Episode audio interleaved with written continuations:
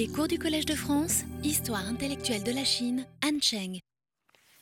Bien, bonjour et euh, bienvenue à tous. euh, et euh, veuillez excuser le, retard avec le- lequel je, commence aujourd'hui. La fatigue s'accumulant, j'accumule également les, ennuis de, santé. Donc voilà, je vous prie de, m'excuser. Nous aurons peut-être à prolonger un petit peu la, séance au-delà de, de midi. Euh, donc, euh, euh, nous abordons euh, aujourd'hui déjà le, dernier cours euh, du cycle de, de cette année qui vient euh, compléter celui de l'année dernière, euh, durant laquelle nous nous sommes euh, employés à retracer euh, l'historique de la question le confucianisme est-il un humanisme?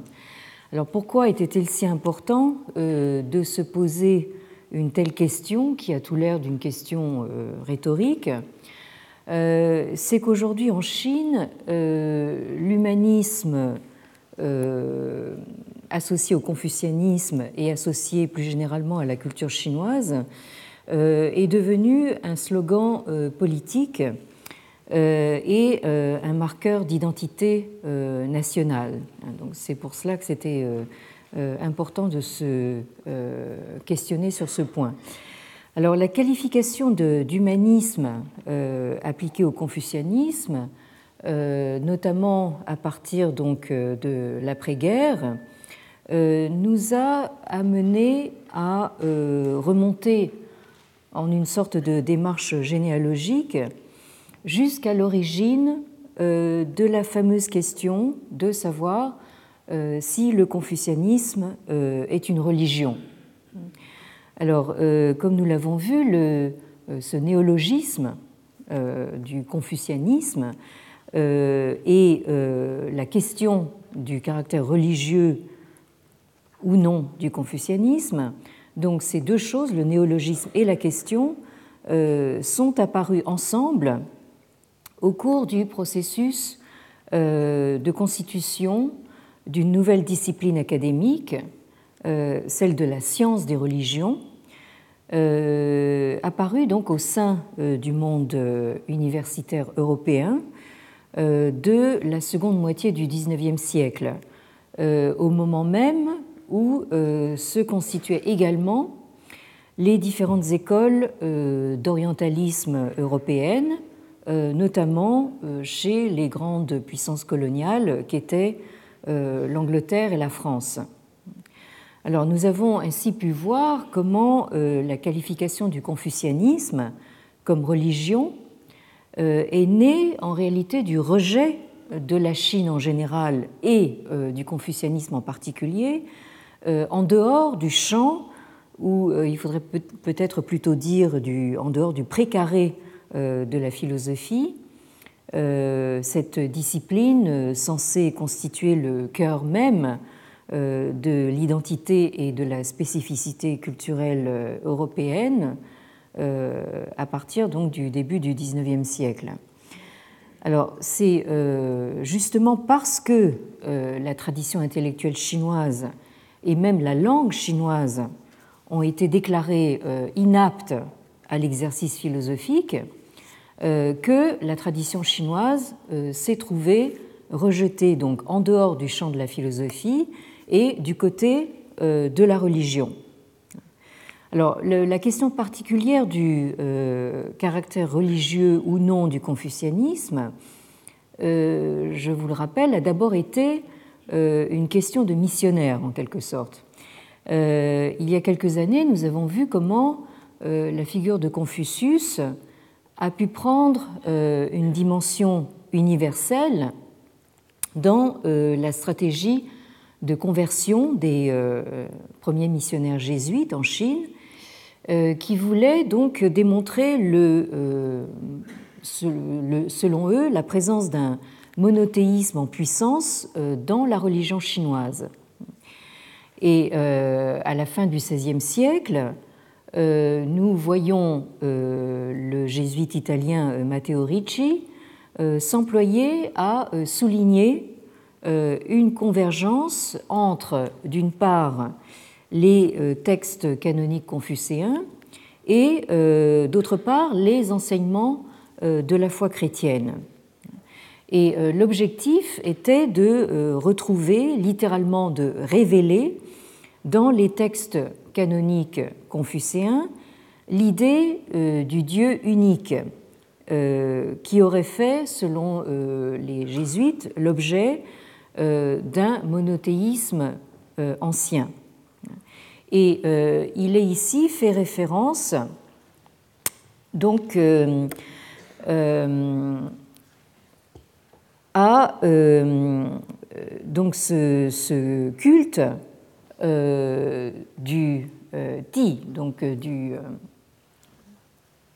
de cette euh, divinité euh, suprême, voyons voir, cette divinité suprême appelée euh, Di, ou quelquefois Shanti, c'est-à-dire donc la divinité suprême d'en haut. et également, donc, il s'agissait d'une référence au culte du, ciel, Tien ici, dont Ricci avait remarqué les fréquentes mentions dans les sources classiques chinoises. Et de fait, nous avons euh, vu euh, encore la semaine dernière la récurrence de ces références à euh, Ti et à Tian dans les inscriptions oraculaires d'époque de, Shang et Zhou, c'est-à-dire dès le deuxième et le premier millénaire avant l'ère chrétienne. Et c'est donc ainsi que euh, les jésuites ont pu euh, assimiler euh, le Shanti, c'est-à-dire donc cette divinité suprême, à leur propre Dieu, qu'ils ont dénommé donc c'est-à-dire le maître du ciel. D'où la désignation du catholicisme euh, en chinois par le terme de euh, Tianzhu Jiao, c'est-à-dire donc euh, l'enseignement du maître du ciel. Alors, ce maître du ciel serait donc au fondement, selon les jésuites toujours, au fondement de ce qu'ils appellent une théologie naturelle, qui aurait été oubliée par les Chinois eux-mêmes mais euh, qu'il serait euh, susceptible de retrouver par euh, ce que les jésuites encore appellent la lumière naturelle. Donc on voit, bien ce à quoi vise cette stratégie d'accommodement, comme on l'a appelé, des, jésuites, mais d'un autre côté, on perçoit aussi ce que cette morale naturelle attribuée à Confucius peut représenter de euh, danger potentiel pour euh, le dogme euh, des théologiens chrétiens en ce qu'elle permet de dissocier la vertu morale de la religion. Et de fait, ce danger est d'autant plus réel que l'enseignement de Confucius est ainsi reçu et compris sur fond de problématiques européennes du triomphe de euh, la raison contre euh, la religion. Nous sommes dans le contexte de, l'Europe des Lumières. Hein. Alors là aussi, euh, les jésuites sont en quelque sorte pris en tenaille entre l'autorité du Vatican et leur propre projet d'accommodement donc aux valeurs de la culture chinoise et euh, cette position très inconfortable les euh, rend euh, assez ambivalents en quelque sorte. Donc d'un côté, en voulant faire passer les lettrés confucéens pour des zélateurs d'un monothéisme ancien, ils installent Maître Krong, dont ils latinisent le nom en Confucius, donc Maître Krong, qui est alors en Chine l'objet d'un culte impérial. Donc ils le placent sur un piédestal de euh, prophètes et de saints. Euh, c'est un terme qu'ils choisissent pour euh, traduire le qualificatif chinois appliqué à Confucius de Sheng, hein, donc qu'ils traduisent en italien par santo. or, dans le vocabulaire des jésuites italiens du XVIIe siècle, ce terme de saint, de santo, est réservé aux pères de l'Église comme Augustin ou Jérôme.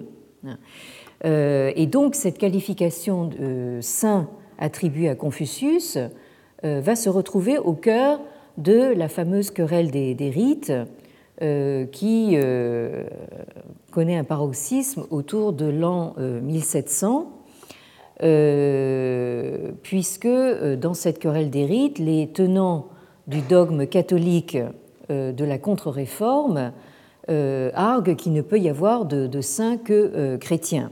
Donc ils sont absolument scandalisés de voir cette qualification de, de saint appliquée donc à un païen hein, euh, comme Confucius. Alors d'un autre côté, euh, les jésuites présentent les cultes rendus à Confucius comme dénués de caractère religieux. Euh, comme y insiste Ricci, les Chinois vouent un culte à Confucius, mais, et je cite Ricci, mais toutefois à la façon des mortels et non comme ils adorent quelques déités. Euh, et euh, Ricci poursuit en disant euh, Les Chinois ne reconnaissent en Confucius aucune divinité et ne lui demandent rien.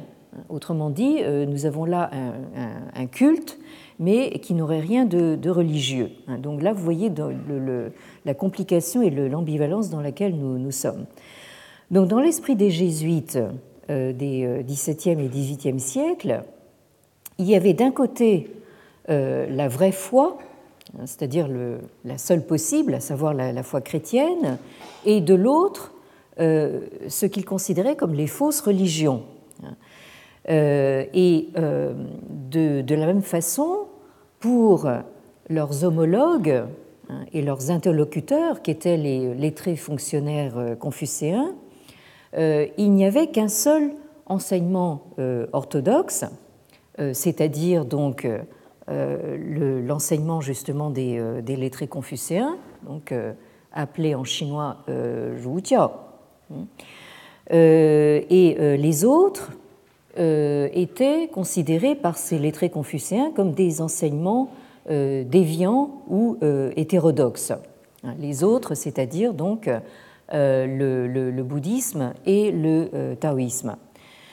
Euh, donc logiquement, on aurait pu s'attendre à ce que les jésuites euh, considèrent euh, ce qu'on a appelé donc les trois religions, ou les trois enseignements, les sanjia, hein, ou donc les, les, trois religions chinoises, comme de fausses religions. Mais la complication vient du fait que les jésuites n'ont pas pu s'empêcher euh, d'assigner un statut à part euh, à ce qu'ils appelaient donc la secte des lettrés, hein, les euh, euh qu'ils considèrent comme porteuse d'une philosophie, puisqu'ils considèrent Confucius comme un philosophe, et dont ils qualifient les rites de civils ou de politiques, hein, puisqu'ils leur dénient donc tout caractère religieux.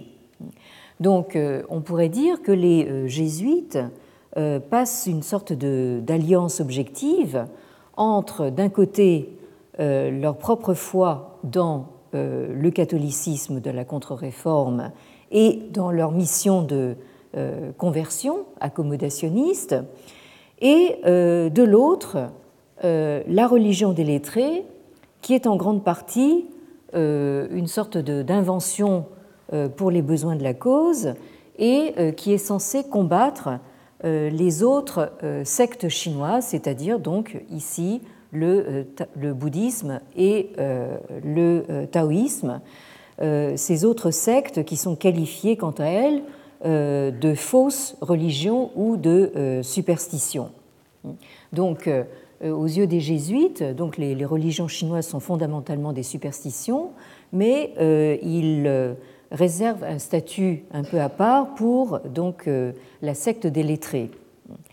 Et c'est donc dans le processus de euh, réception euh, d'une telle représentation au sein des élites européennes que le paradigme vraie foi contre fausse religion est devenu donc le paradigme religion contre non-religion. Et cette non-religion est à son tour assimilée à la raison par les philosophes des Lumières comme Voltaire, qui croit découvrir dans la Chine une civilisation parfaitement rationaliste qui a su, selon eux, faire l'économie euh, de tout ce qu'il peut y avoir euh, d'obscurantiste dans euh, la religion. Alors, ce débat, amorcé principalement en latin, dès les XVIIe, XVIIIe siècles dans l'Europe des Lumières, et notamment en France, ce débat ressurgit en anglais dans l'Europe coloniale de la seconde moitié du XIXe siècle, euh, au moment où euh, des missionnaires présents en Chine, euh, qui ne sont plus de manière prédominante des jésuites catholiques, donc, mais des anglicans ou des protestants anglophones, donc ces missionnaires sont appelés à occuper des chaires universitaires euh, on, l'a vu notamment à Oxford, en Angleterre, et crée ainsi un euh, nouveau isme, euh, à savoir le confucianisme, qu'il contribue à intégrer dans l'ensemble de ce qu'ils appellent les world religions, hein, c'est-à-dire les religions du monde. Donc on pense bien sûr à James Legge et à son intégration des euh, Chinese Classics, donc des classiques confucéens chinois, dans euh, le vaste ensemble des euh, Sacred Books of the East, hein, des livres sacrés de l'Orient, constitués par son collègue sanskritiste d'Oxford, Max Müller. Hein. Donc là, nous avons un processus tout à fait déterminant qui a, pour cette raison, retenu assez longuement notre, notre attention. Et euh, n'est donc guère qu'au début euh, du siècle dernier, euh, dans les années 1910-1920, hein, donc exactement il y a un siècle, que l'on voit apparaître deux nouvelles approches de type sociologique, cette fois, à la question de savoir si le confucianisme est une religion. Donc on a vu que euh, le sociologue allemand euh, Max Weber euh, se rend à l'évidence que le confucianisme est à décrire non pas comme une religion, mais dans sa désignation chinoise comme un enseignement, hein, à savoir donc l'enseignement des lettrés ici, Rujiao, et plus spécifiquement comme un enseignement ritualiste, un enseignement des rites euh, Li Jia. Et euh, du côté français, euh, Marcel Granet, qui est donc l'un des plus éminents représentants de l'école française de, sinologie, mais aussi de l'école française de sociologie, telle qu'elle est représentée par Durkheim et, et Mauss.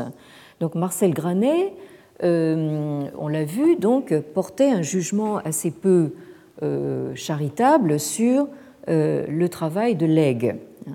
Euh, Granet est ici assez représentatif de l'approche rationaliste française qui tend à rejeter les travaux de quelqu'un comme, comme Legge dans la catégorie des traductions de missionnaires.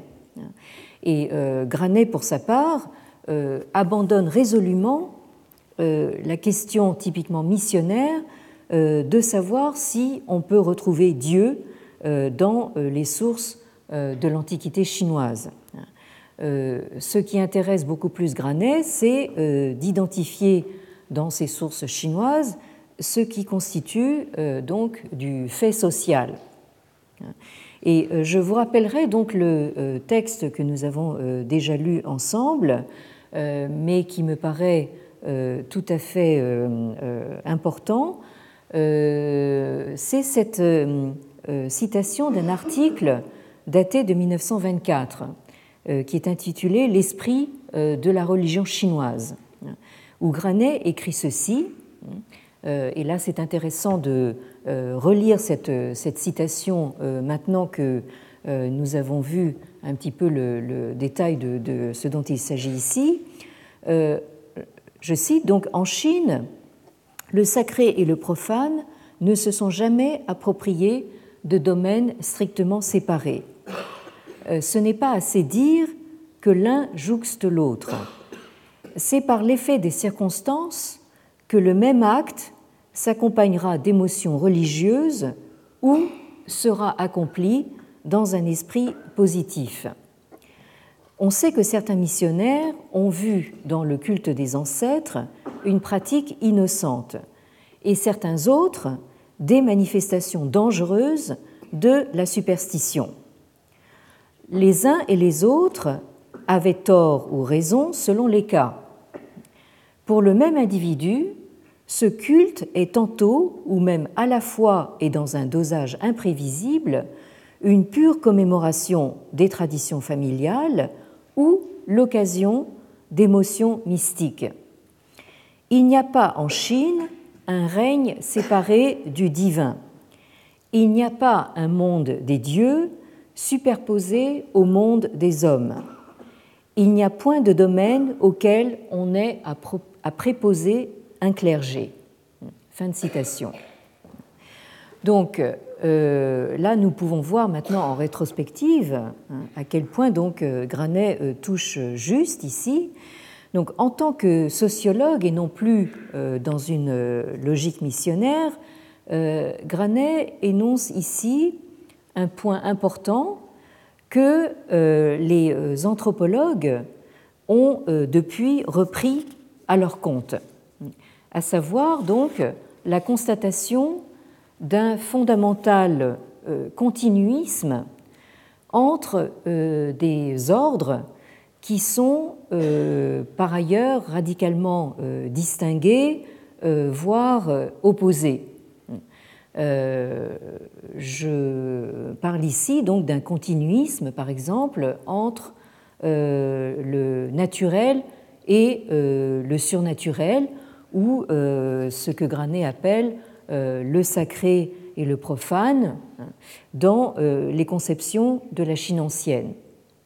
Alors ce continuisme euh, ôte une grande partie euh, de sa pertinence à euh, la catégorie de religion quand elle est appliquée au confucianisme. Et c'est précisément ce, cet aspect qui nous a occupé cette année. Alors nous sommes partis des loki classici, hein, donc des références classiques euh, des textes ritualistes euh, de la fin de l'Antiquité et du début euh, de l'ère impériale. Donc, il s'agit donc des, en gros des deux premiers siècles avant l'ère chrétienne et les deux premiers siècles de l'ère chrétienne. Donc, ces textes qui affirment avec force la cohésion organique de la grande triade cette grande triade, donc euh, euh, ciel, euh, terre, homme, hein, que vous, vous avez sans doute encore en tête, et également la cohésion organique qu'il y a entre les trois grands fondements des rites, à savoir donc le ciel-terre, les ancêtres et enfin les princes et les maîtres. Donc ces dernières semaines, euh, nous avons vu comment euh, le culte des ancêtres royaux, euh, qui remonte au moins à la dynastie Shang, c'est-à-dire au deuxième millénaire avant la chrétienne, ce culte assure un continuum entre le monde des morts et celui des vivants, mais aussi plus largement entre la dimension cosmique et la dimension sociopolitique. Alors, ce continuum entre le cosmique et le sociopolitique, euh, c'est-à-dire entre le euh, macrocosme du ciel-terre et euh, le microcosme du monde humain, ce continuum se retrouve de manière analogue dans le continuum entre le pays et la famille.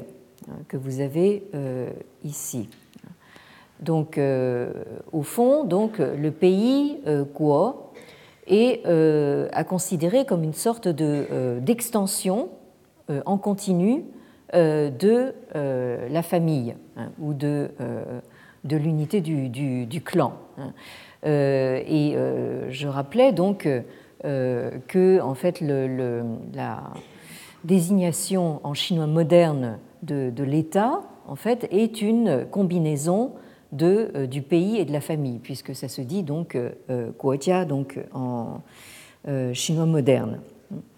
en effet, donc le lien de sang, hein, c'est-à-dire le lien biologique ou le lien organique par excellence entre le père et le fils, ce lien de sang est le modèle pour le rapport politique entre le prince et son ministre et également pour le rapport euh, de transmission entre le maître et son disciple.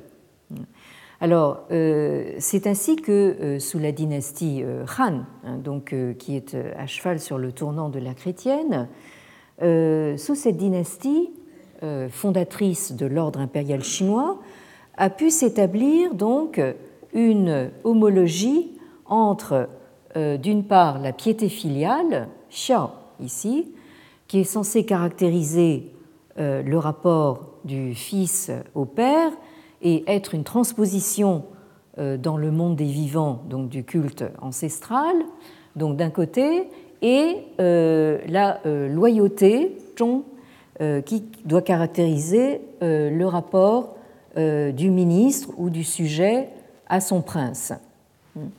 Euh, alors je m'arrête juste un, instant donc sur la, graphie de ces, de ces, caractères de façon très intéressante dans euh, la graphie euh, du caractère xiao qui était filial. vous avez l'élément ici qui veut dire oui, enfin une, vieux, qui veut dire une personne âgée. Un, un, ancien, si vous voulez, et vous avez en dessous donc le, euh, caractère qui signifie l'enfant. Donc euh, là, vous avez véritablement dans la graphie du, caractère inscrite cette euh, relation donc organique entre le, disons donc le, l'ancien, hein, la personne plus âgée et l'enfant. donc cette transmission entre générations. Et ici, donc, dans le caractère zhong, euh, vous avez aussi donc euh, cette euh, exploitation qui n'est pas d'ordre strictement étymologique, mais les Chinois ont toujours adoré jouer avec, avec la graphie donc des, caractères. Vous avez donc dans cette graphie l'élément zhong qui, qui veut dire le, milieu ou le centre, hein, comme dans Zhongguo, c'est-à-dire le, pays du milieu, l'empire du milieu, et en dessous donc le graphème du cœur. Donc la loyauté serait euh, au fond le fait euh, d'avoir le cœur bien au milieu, c'est-à-dire donc euh, dans une parfaite intégrité. À tel point qu'on a également joué entre ces deux caractères, ici donc Zhong, la loyauté, et ici où vous avez un redoublement de cet élément, ici, ce caractère-ci qui comporte également le graphème du, du cœur en dessous, euh, et qui se prononce en chinois moderne Huan, et qui veut dire donc euh, tout ce qui peut euh, être le motif d'une inquiétude, d'un souci ou d'une souffrance. Donc on a opposé donc ces deux caractères, Zhong, la, la, loyauté, cette intégrité tranquille, opposée donc à cette, en quelque sorte, cette double loyauté, hein, cette loyauté, cette duplicité en quelque sorte qui est euh, cause d'inquiétude. Alors, euh, il nous reste maintenant à euh, soulever la, question donc de la prétention de cette culture ritualiste à l'universalité. Donc là, vous voyez que je suis en train de reprendre les termes de l'intitulé du cours de cette année, c'est-à-dire la question du rapport entre ritualisme et euh, humanisme. en effet, la majorité des présentations de l'enseignement confucéen au XXe siècle a insisté principalement sur la dimension éthique qui est subsumée dans cette notion confucéenne de Jeanne. Euh, donc euh, cette dimension éthique euh, qui est beaucoup plus immédiatement accessible et acceptable pour les rationalistes héritiers des Lumières que nous sommes dans notre contexte moderne européen. alors, l'enseignement confucéen donc a été présenté essentiellement donc dans cette dimension de euh, jeune, hein, euh, jusqu'à en faire une forme d'humanisme, euh, comme on l'a vu notamment depuis la Deuxième Guerre mondiale, hein, ou plutôt l'après-guerre, où tandis que Sartre se demandait si l'existentialisme était un humanisme, d'autres proposaient le confucianisme comme un nouvel humanisme pour le monde. Donc, dans euh, la perspective euh, humaniste qui caractérise euh, donc cette volonté de modernité chinoise au XXe siècle, l'aspect ritualiste, hein, subsumé dans ce terme de Li, apparaît comme une sorte d'accessoire embarrassant euh, beaucoup trop euh, passéiste et pas assez euh, rationaliste pour entrer dans une image moderne de Confucius et du confucianisme. Donc,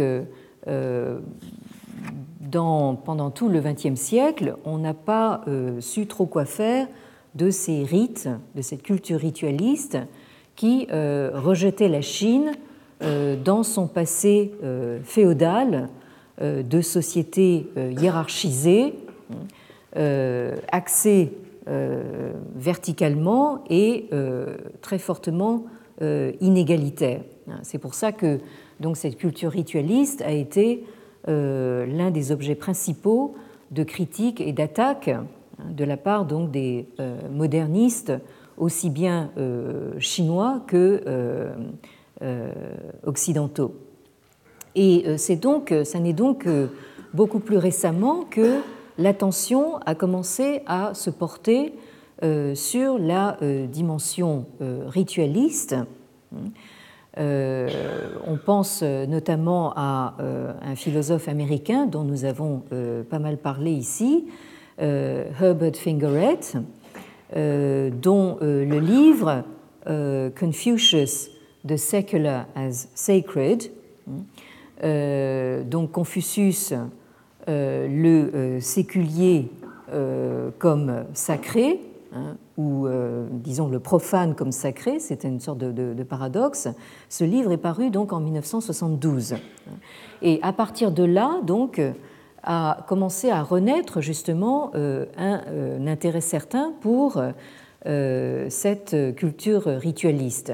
Alors pour Fingeret, euh, Confucius, euh, dans ses entretiens, euh, démythologise en quelque sorte le, rite et, ce faisant, dévoile sa véritable nature humaniste.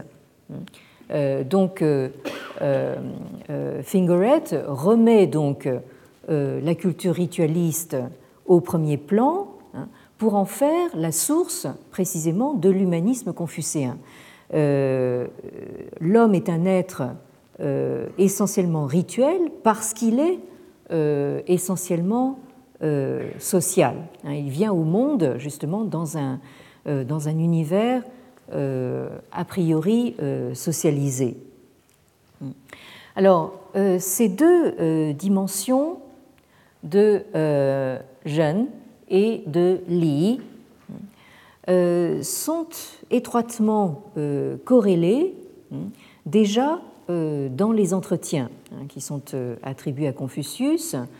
En chinois, donc le l'œil auquel nous avons consacré beaucoup de temps et dont nous avons vu que c'est un ouvrage à considérer comme probablement une compilation d'époque Han hein, et dont la relation historique avec Confucius est pour le moins compliquée, sinon contestable. Alors, toujours est-il que euh, cette relation organique entre Zhen et euh, Li euh, est affirmée dans de nombreux passages donc, des entretiens, notamment celui-ci que vous trouvez au livre 3, section 3, où vous voyez donc le maître dire ceci, Ziyue, donc le maître dit Ren er bu ren, ru li he, ren er bu ren, ru yue he. Euh, c'est-à-dire donc euh, un jeune, c'est-à-dire un être humain euh, qui ne, comment dire, est dépourvu du sens de l'humain. Donc là, vous voyez qu'il y a presque une sorte de, jeu de mots entre ces, ces deux termes. Euh, puisque euh, vous retrouvez dans la graphie de Gênes, ici, euh, cet élément-ci, hein, qui désigne donc tout ce qui relève de, de l'humain. Hein. et à côté, ce graphème qui, en principe, signifie donc deux. Donc là, un, être humain qui est dépourvu du sens de l'humain qu'est-ce qu'il aurait à faire donc des euh, rites? Hein, euh, C'est euh, une façon d'affirmer donc ce, lien absolument indissociable entre le fait d'être humain hein, et le, fait de se comporter rituellement. Et de la même façon, hein, un être humain qui est dépourvu du sens de l'humain, qu'est-ce qu'il aurait à faire donc de la musique ici euh, la musique euh, rituelle, hein, puisque en fait, yue ici est euh, la plupart du temps associé au, rite. Hein, les, rites, justement, dérivent leur caractère émotionnel de la, pratique de cette musique rituelle. Et vous avez également donc sur ce caractère euh, qu'on peut prononcer de deux façons, donc euh, yue euh, quand il s'agit de la musique ou le quand il s'agit donc de la, de la joie. Et donc les Confucéens ont largement exploité justement ce, ce jeu sur musique et joie, hein. c'est-à-dire donc cette musique rituelle est par excellence donc une source d'émotion hein, et en particulier de cette émotion de la, de la joie. Hein. Le, le, comportement rituel, hein, se, comporter de façon, euh, comment dire, éminemment humaine, euh, est en principe une source de, de, joie. Ça n'a ça pas besoin de se justifier euh, autrement. Et l'autre citation donc indispensable dans ce, dans ce contexte euh, d'association entre Jeanne et Li, euh, c'est cette citation que l'on trouve donc au tout début du livre 12, hein, dans la première section euh, du livre 12. Alors, cette, ce passage a fait couler énormément d'encre, a été largement commenté et, comme vous allez le voir tout de suite, a connu des résurgences modernes. Alors, euh, vous avez ici donc un dialogue entre un disciple euh, de Confucius et euh, le maître, ce disciple étant un de ses disciples favoris sur lequel il comptait vraiment pour transmettre son enseignement, mais qui malheureusement donc, est mort prématurément. Donc, alors, Yuan Wenren, donc ce Yan Yuan euh, également connu sous le nom de Yan Hui, euh, donc euh, demande ce qu'est le gène, hein, ce qu'est cette notion donc de sens de l'humain ou de qualité de la relation humaine. Alors ça, ça vous montre justement que dans l'enseignement du maître, cette notion est difficile à comprendre même pour les meilleurs disciples. Hein. Autrement dit, c'est quelque chose d'assez nouveau pour eux. Hein. Donc le, maître répond, Ziyue, Fuli c'est-à-dire donc se, euh, euh, comment dire, se maîtriser ou se dominer soi-même euh, et revenir au rituel, c'est en cela que consiste le ren, c'est-à-dire le sens de l'humain.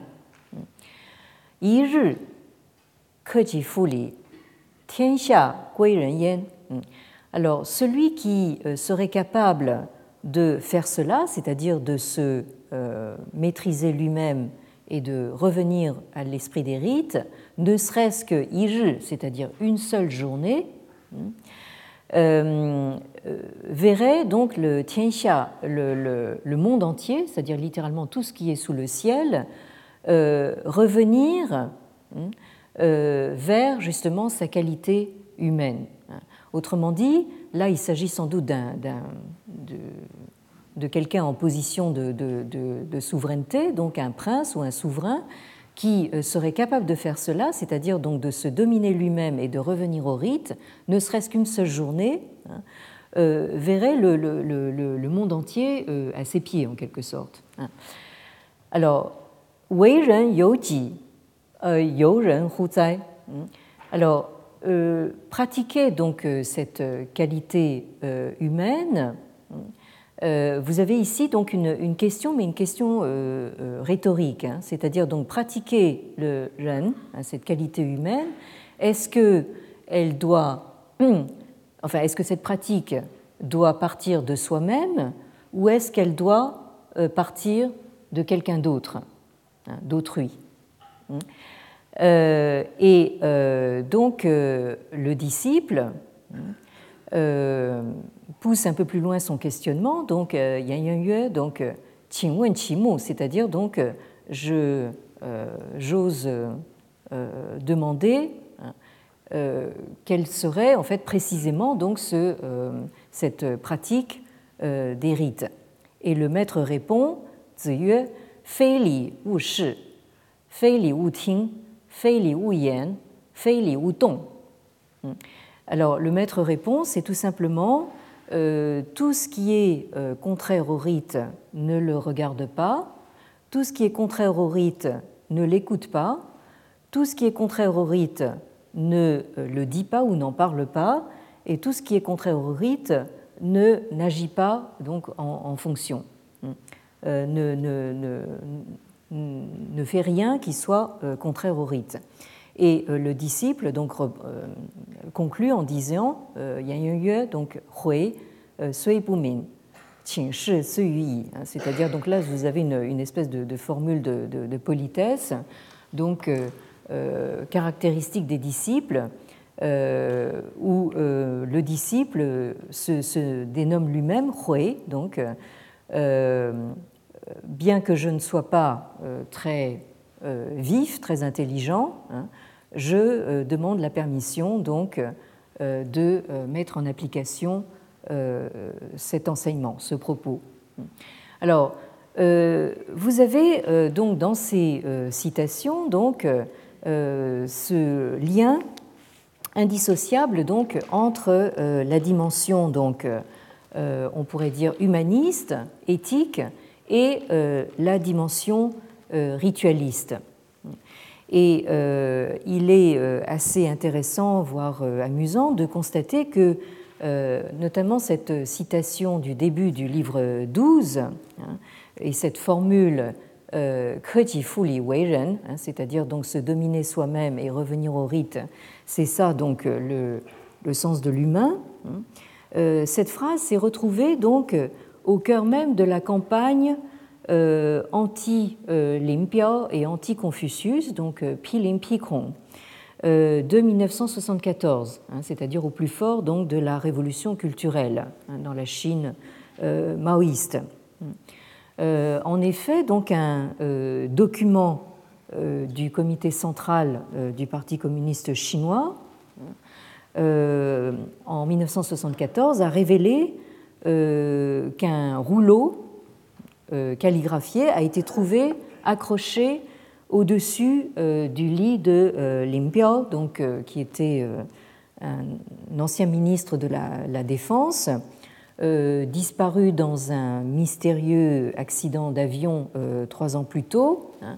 Et donc, euh, cette euh, campagne euh, Pilin Pikong, donc contre Limpia et contre Confucius, donc a établi le lien hein, entre Limpia et Confucius à travers donc la découverte de ce rouleau prétendument calligraphié par Limpia lui-même et qui portait justement cette inscription. Hein, le plus important, hein, l'important, c'est justement Kedi Fuli.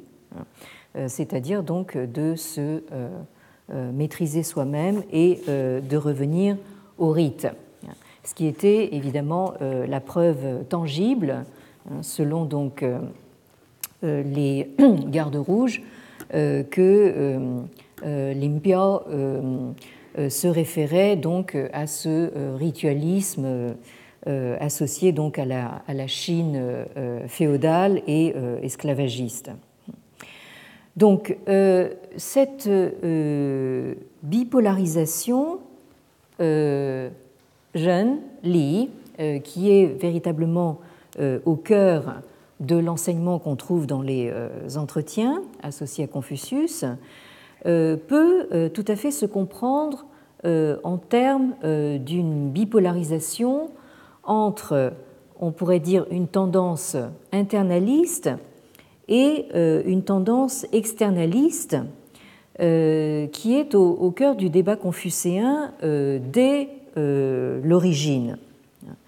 Alors, vous avez d'un côté, et là j'annonce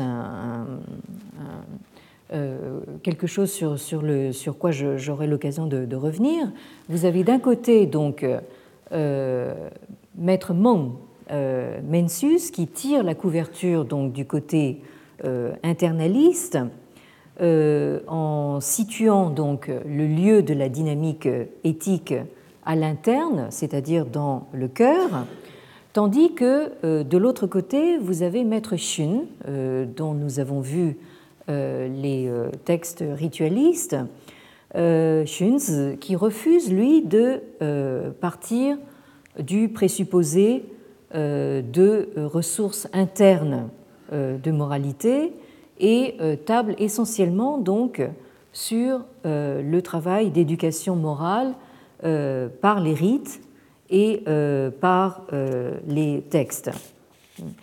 Donc ici, la tension de cette bipolarité entre Jeanne et Li pourrait se résumer dans, ces termes, c'est-à-dire que d'un côté, si euh, on se contente de l'hypothèse internaliste.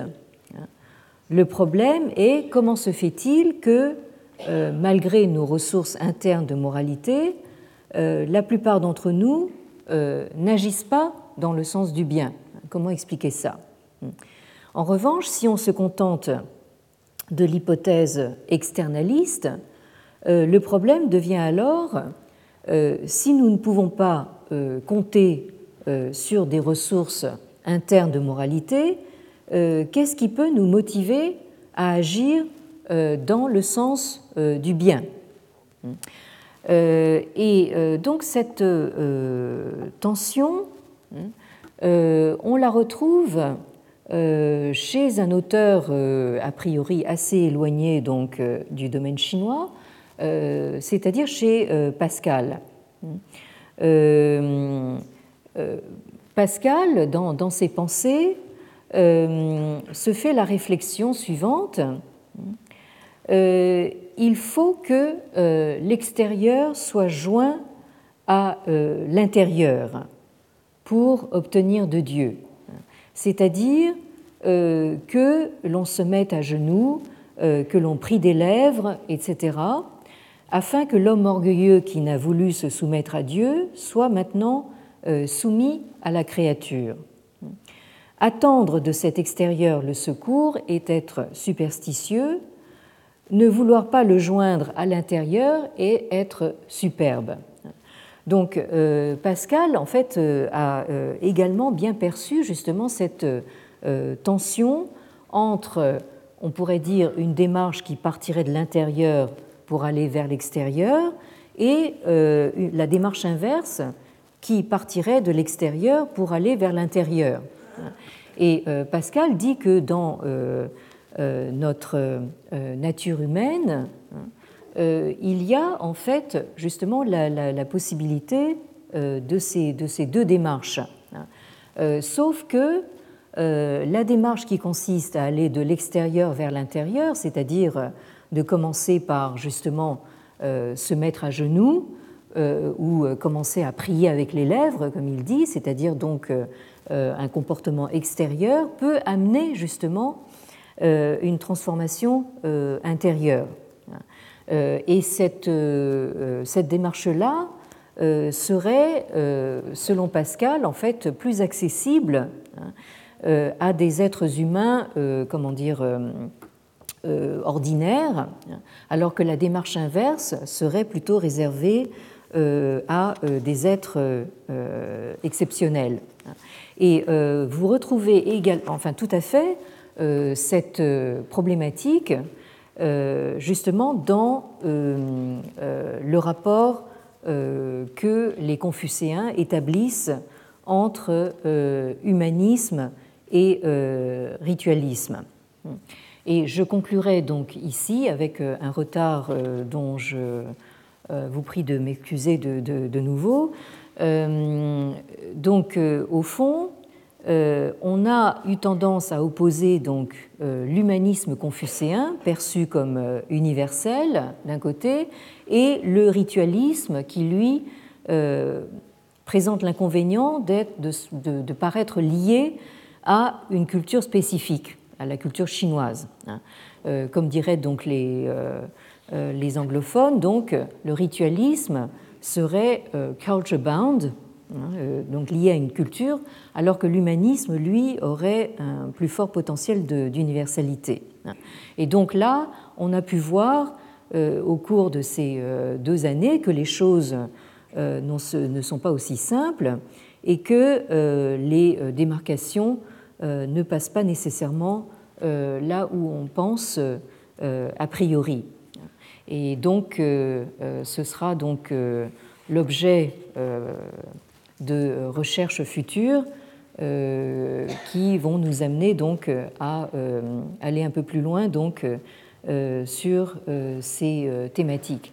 Alors pour aujourd'hui donc le, cycle de cette année se, termine, mais nous aurons l'occasion de nous retrouver au mois de juin autour de deux conférences données en français euh, par un éminent euh, sinologue américain, euh, Andrew Plax, de l'université de, Princeton, donc le mercredi 17 et le lundi 22 juin à 15 heures.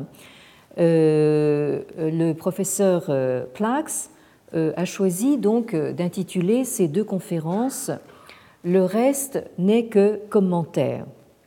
Sous-titre L'exégèse des écrits canoniques dans le confucianisme et le judaïsme rabbinique comme occasion euh, de euh, pensée philosophique euh, créatrice. Hein, donc là, le professeur Plax, qui a cette double compétence donc sur les textes canoniques chinois et les textes du judaïsme rabbinique, nous présentera donc une vision comparative, à mon avis, tout à fait intéressante et euh, essentielle pour notre monde d'aujourd'hui. Et euh, donc je, terminerai donc en vous présentant un petit peu à l'avance donc mes voeux pour cette année de la chèvre qui commence dans, dans une semaine. Et merci encore de votre compagnonnage. Merci. Retrouvez tous les enseignements du Collège de France sur www.collège-2-france.fr.